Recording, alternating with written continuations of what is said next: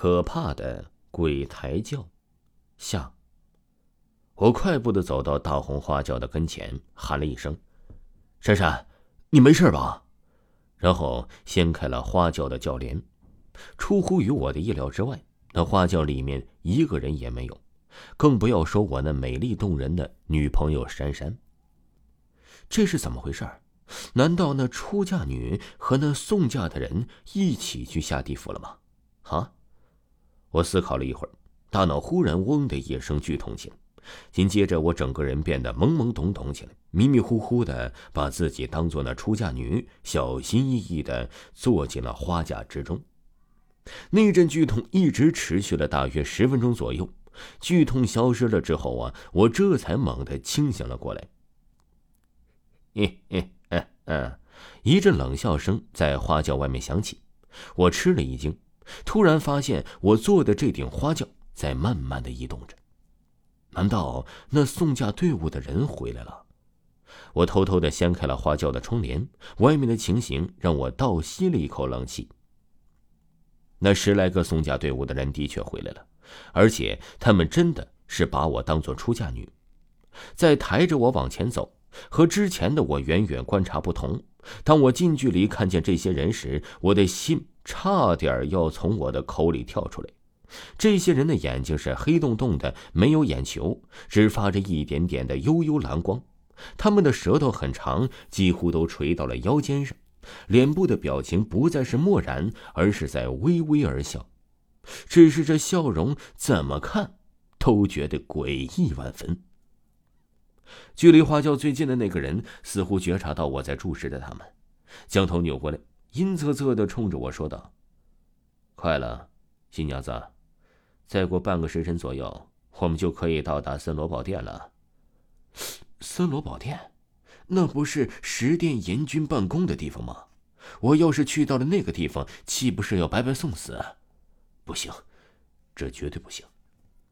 我当即下定决心要离开这顶大红花轿。于是，等那些人不再注意我的时候，悄悄的打开了脚步，试图从花轿里直接跳出去。然而，事情远远不像我想象的那么简单。当我掀开轿布的时候，我发现我现在身处的并不是原来的那条山路了，而是一个灰蒙蒙的漩涡上面。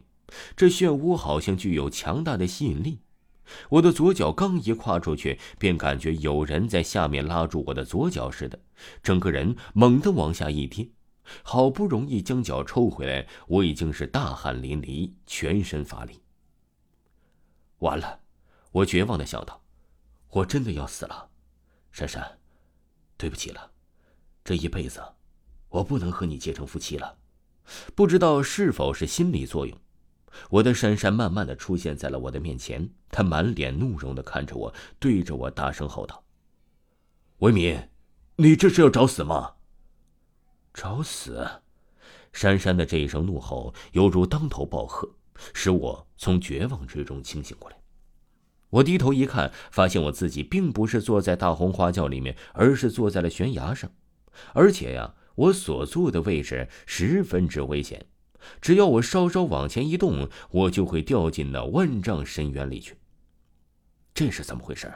这是我第三次发出这样的惊呼，和前两次相比，这一次是最尖锐的。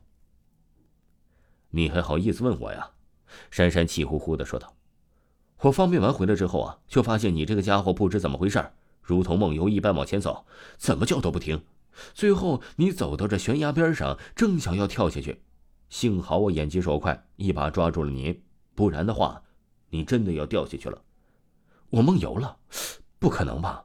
我不是被人抬轿抬到这个地方来的吗？抬抬轿？珊珊听了我的话，脸色忽然一变，拉着我拼命的往他爷爷家飞奔。珊珊，你跑这么快干什么？我们跑了一路后，终于来到了珊珊的老家。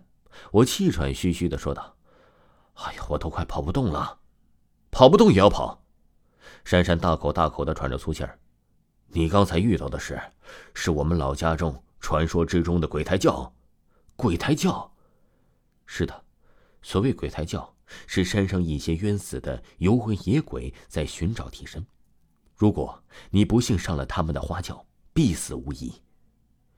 这传说我一直都深信不疑，但就是没遇到。没想到你这家伙第一次来我的老家，被你遇上了，你真是幸运。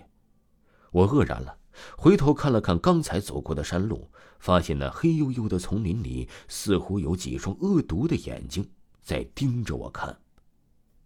听众朋友，本集播讲完毕，感谢您的收听。